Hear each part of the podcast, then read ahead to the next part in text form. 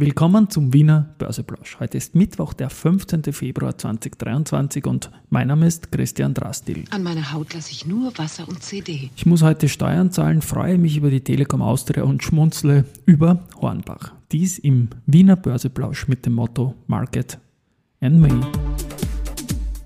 Hey, here's Market and Me. Podcasting for Equity. Freebies for Community. Den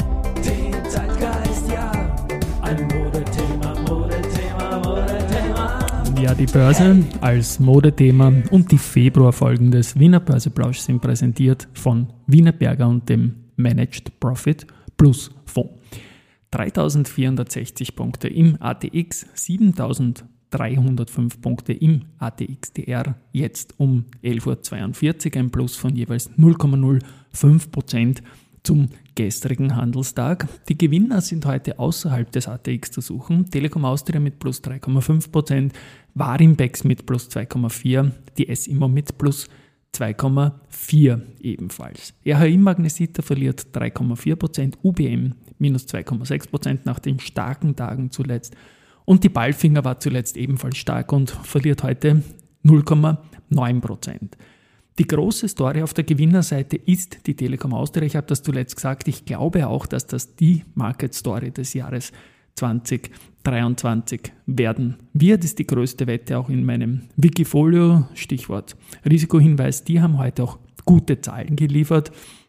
Der Umsatz ist um 5,4% auf 5 Milliarden Euro gesteigert worden. Das EBITDA um 7,7% auf 1,8 Milliarden äh, erhöht und so weiter und so fort.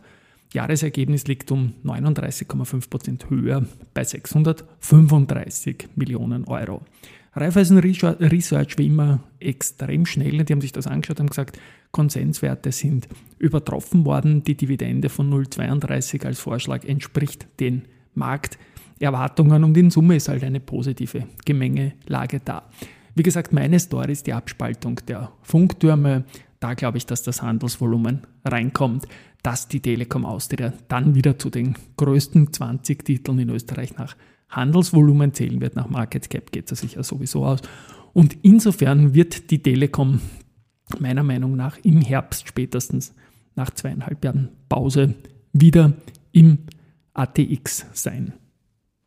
Gut in Form ist momentan auch die Frequentis. Die haben jetzt sieben Tage in Folge im Plus und sind auch heute Vormittag im Plus, also ist der achte Tag. Wienerberger hat heuer mal neun Tage geschafft, jetzt äh, Frequentis siebeneinhalb und fast acht. Und dazu habe ich einen kleinen Tipp. Die Julia Reilinger, Reilinger, Verzeihung, die ist seit Jänner Mitglied der Dreier-Geschäftsführung der B&C Innovation Investments und die erzählt im Börse People Podcast äh, auch über die Pre-IPO-Beteiligung, die seinerzeit damals vor etwas mehr als vier Jahren bei Frequentis durch die B&C Innovation Investments gemacht wurde. Also Julia Reilinger, ein großer Tipp, werde ich da auch verlinken. Noch was zur Telekom, die haben auch das ADR-Listing in äh, New York, werden sie beenden. Und ich danke da mal vorab der Susanne Planck von der Wiener Börse, da werde ich morgen dazu was bringen, in der neuen Staffel dann. Nach äh, jetzt dreimal 111 Folgen, geht morgen die vierte Staffel los mit wieder 111 Folgen und die wird stark unter dem Punkt Wissen stehen. Und da ist es dann so, dass ich eine Zusammenfassung habe, welche österreichischen Unternehmen noch ADRs an internationalen Börsen haben. Danke an die Susanne Blank an dieser Stelle. Wohlfahrt, die sind gestern 28 Jahre an der Wiener Börse gewesen und haben just zu diesem 28. Geburtstag ein Plus von 9,76 Prozent geschafft. Zufall. Schöne Sache. Wohlfahrt haben wir früher immer gescherzt mit dem Austria-Goli.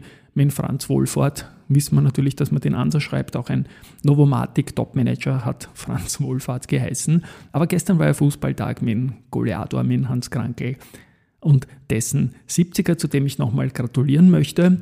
Und da habe ich dann auch durchaus ein Message bekommen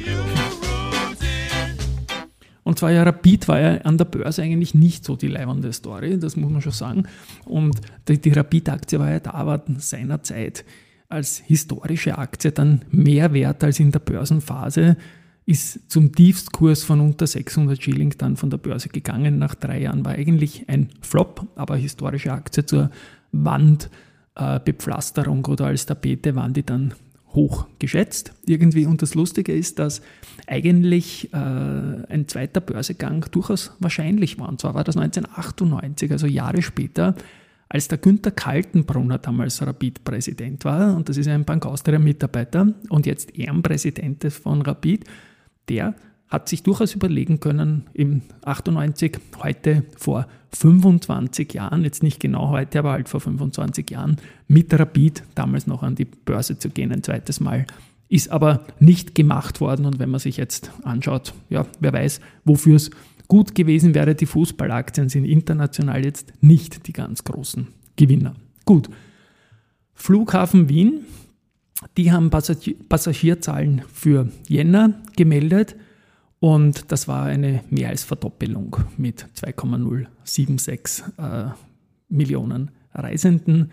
Ja, vorher war noch ein bisschen Pandemie drin und so weiter und so fort. Marinomed, da hält die LLB Invest äh, jetzt in Summe 4,01 Prozent der Stimmrechte und das ist eigentlich auch eine sehr, sehr spannende Geschichte. Dann habe ich noch äh, Zertifikatemarkt. Da gab es heute eine Pressekonferenz von Raiffeisen Zertifikate. Und die erwarten ein super Jahr für Zertifikate. Es war schon 2022, gut, heuer soll es sogar super werden. Zertifikate bieten einfach die Absicherung. Das verstehen immer mehr Anleger und Anlegerinnen. Hat die Heike Ab da quasi das Gesicht der Raiffeisen-Zertifikate seit mehr als zwei Jahrzehnten hier bei der Pressekonferenz auch gesagt.